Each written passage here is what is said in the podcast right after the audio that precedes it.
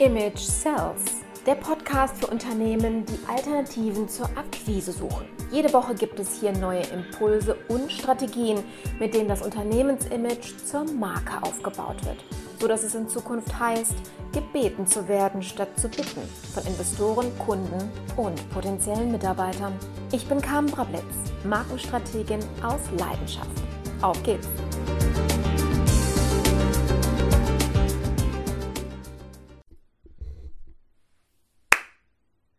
Meine Lieben, herzlich willkommen im neuen Jahr.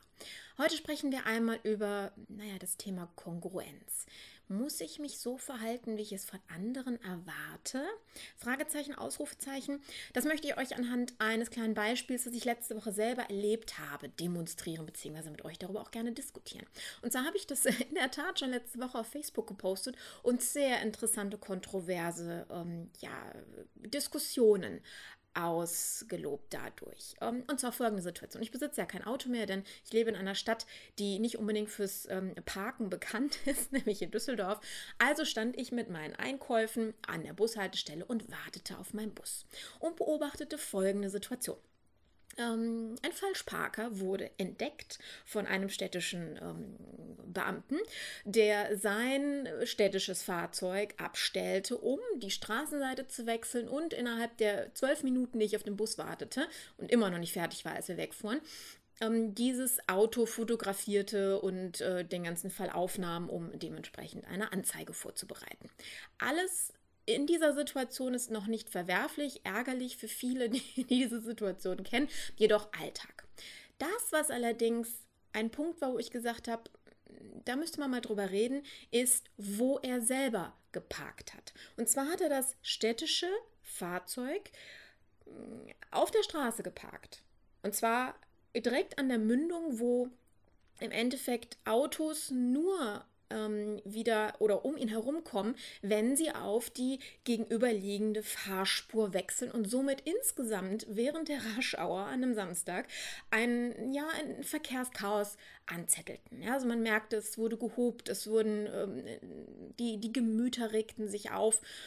Und da habe ich mir die Frage gestellt, und die möchte ich euch jetzt weitergeben. Ähm, ist es in Ordnung, wenn ich in dem Fall als städtischer Mitarbeiter eine ähm, rechtswidrige oder einen rechtswidrigen Fall aufkläre, indem ich in dem Fall ein Knöllchen schreibe, mich in diesem Moment aber exakt so verhalte, wie ich es bei anderen als rechtswidrig ähm, empfinden oder bewerten würde. Im Grunde genommen ähm, würden jetzt viele sagen und haben auch bei Facebook gesagt, ja, weil das ist ja in Ordnung. Der, der darf das von Gesetz wegen schon, dass er sich egal wohin stellt. Das ist aber nicht der Punkt an der Geschichte. Der Punkt an der Geschichte ist, dass wir als Mitarbeiter, als ähm, egal ob von, von einer Stadt, von einem Unternehmen, ähm, von einem Fußballverein, da kommen wir nämlich gleich noch zu, ähm, immer auch eine Botschafterrolle haben und das, wofür wir stehen, natürlich auch selber als Vorbildfunktion vorleben sollten. Das ist das Gleiche, als wenn ich von Mitarbeitern verlange, einen ordentlichen Arbeitsplatz zu haben und selber esse ich und krümel ich meinen Arbeitsplatz voll ähm, und das anderen in der Zeit nicht zu erlauben. Das ist ein Widerspruch in sich und damit auch eine sehr unstimmige Botschaft. Hm, ich möchte euch mal ganz kurz in diesem Zusammenhang bevor sich, bevor ihr euch jetzt aufregt und da muss jetzt über Knöllchen Falschparker sprechen, möchte ich euch einmal kurz erklären, was im Gehirn eines Menschen passiert in so einer Situation, wenn er so ein unkongruentes Verhalten entdeckt, was ich nämlich auch beobachtet habe. Der Autofahrer, die ausweichen mussten bzw. nicht flüssig fahren konnten, Fußgänger, die vorbeigegangen sind und sich aufgeregt haben. Ähm, wir können ähm, unsere Emotionen gar nicht wirklich unterdrücken in diesem Fall, denn wenn wir uns angegriffen, beleidigt oder verletzt fühlen, was in diesen Momenten nämlich ist. Denn wir fühlen uns oder Menschen fühlen sich in diesem Moment unfair behandelt, denn sie sehen einen Sachverhalt, sprich derjenige verletzt die Regeln, die er selber bei anderen anprangert. Und damit wird automatisch in unserem Gehirn ein Areal, der sogenannte Mandelkern, aktiviert, heißt auch Amygdala. Ähm, und diese zwingt uns durch Ausschüttung von Stresshormonen in kritischen Situationen dazu, zu reagieren. Und zwar mit Angriff, ähm, zurückschlagen, fliehen oder sogar uns totzustellen. Das wohl eher im, im Tierreich. Äh, wahrscheinlich, wenn wir wirklich in einem Kampf sind, jetzt nicht unbedingt eine Situation, aber damit ihr mal wisst, wofür diese ähm, Stresshormonausschüttung oder wozu sie führen kann. Das Problem dabei ist, ist die Amygdala erst einmal aktiviert, schalten sich alle anderen Gehirnzentren ab. Ähm, wie etwa das Großgehirn, das uns andernfalls zu rationalem und überlegtem Denken und Handeln verhelfen könnte. Das bedeutet, dass so eine Situation also unweigerlich dazu führt, dass wir Aggressionen bei anderen auslösen. Ähnlicher Fall, heutige Situation. Ähm, deswegen habe ich mich auch dazu entschlossen, diese Folge hier aufzunehmen. Franck Ribéry ist ja gerade in äh, den sozialen Netzwerken und auch äh, durch die Presse äh, gezogen. Irgendwie gibt es einen Fußballer des Jahres, der, der so die, die Story des Jahres hervorruft. Ja, dieses Jahr ist es anscheinend der Franzose.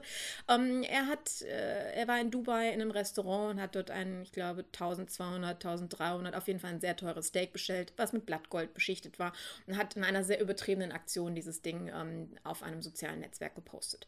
Ist angefeindet worden, hat entsprechend sehr, sehr übertrieben und sehr ähm, ja, sagen wir mal, äh, unter der Gürtellinie reagiert.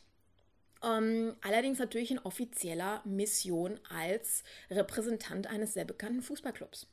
Was ist in dem Fall passiert? Der Fußballclub hat jetzt reagiert, anders als äh, letztes Jahr, äh, wir wissen es, bei der Ösil-Affäre, ja, ähm, haben wir jetzt ein, ein sogenanntes Stake-Gate in dem Fall, denn ähm, naja, er hat jetzt eine Geldstrafe bekommen ähm, als äh, Bestrafung seines schlechten Verhaltens, seines rüpelhaften Verhaltens, weil es gegen die Statuten, die Werte der Kultur des äh, Fußballclubs geht, weil er damit natürlich den Fußballclub auch in Verruf bringt, denn man assoziiert diese Person direkt mit dem Club.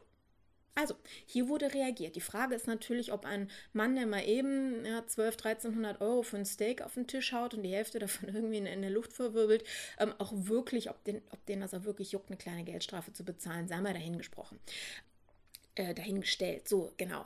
Entschuldigung. Der Punkt ist allerdings, dass ihr bitte selbst bei euch, ja, bei euch selber und natürlich auch bei euren Mitarbeitern darauf achtet, dass jedes Verhalten, natürlich von der Öffentlichkeit wahrgenommen wird und abgeglichen wird mit dem, was man erwartet. Jemand, der für Regeln einsteht, ob es ein Polizist ist, ein städtischer Angestellter, was äh, ja die äh, Parksituation anbetrifft, mir fällt jetzt gerade der Fachbegriff nicht ein, Verkehrssicherung wahrscheinlich. Ja, und das betrifft jedes Unternehmen auch. Wenn die sich nicht konkurrent zu dem verhalten, wofür sie stehen, mit dem sie assoziiert werden, mit dem sich jemand auch identifiziert, nämlich in diesem Fall für Recht und Ordnung zu sorgen, ähm, dann reagiert man mit negativen Gedanken, Emotionen und Verhalten.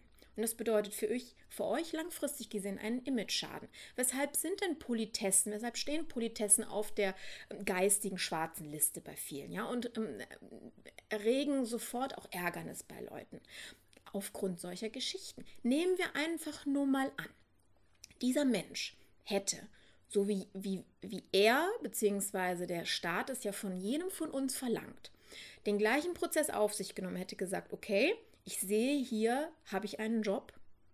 Ich suche mir jetzt einen Parkplatz, komme zu diesem Punkt zurück und mache meinen Job. Genauso wie es von jedem anderen auch verlangt wird. Wenn ich morgens um 9 Uhr ja, als Angestellter ähm, zur Arbeit kommen muss, dann muss ich dafür sorgen, dass ich vorher einen Parkplatz finde. Und wenn ich irgendwo falsch parke, werde ich aufgeschrieben. Obwohl ich sagen muss, obwohl ich sagen könnte an der Stelle, ich muss ja zu, meinem, zu meiner Arbeitsstätte pünktlich kommen, also habe ich mich einfach dahingestellt, weil sonst hätte ich das nicht geschafft. Ja, diese Ausreden zählen ja bei jemand anderen auch nicht. Diese Ausrede hat er allerdings auch genommen, sondern ich habe mich eben dahingestellt, um meinen Job zu machen.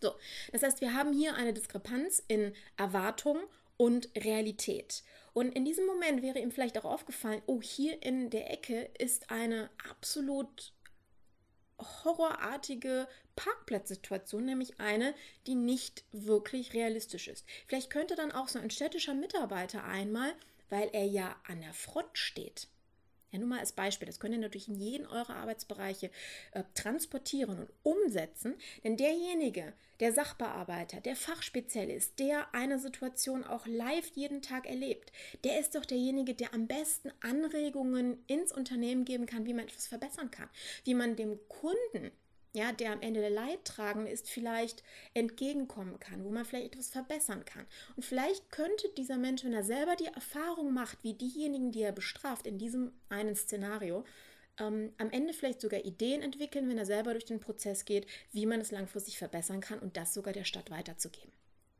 Das ist mir sehr wichtig an dieser Stelle, dass wir auch wirklich darüber nachdenken, dass wir in unserem Verhalten Vorbildfunktion haben, dass wir an unserem Verhalten gemessen werden als Unternehmen. Ja, und dass Kleinigkeiten, eben wie sowas, ne, mich für fünf oder zwölf oder zwanzig Minuten irgendwo hinzustellen, um meinen Job zu machen, am Ende des Tages zu großen, negativen, langfristigen Emotionen führen kann und wo ihr mit, wie die Stadt in diesem Fall ja auch, mit viel Geld und vielen Maßnahmen, die leider nicht helfen, weil immer wieder dagegen gearbeitet wird, versuchen, ein Image wieder positiv aufzubauen.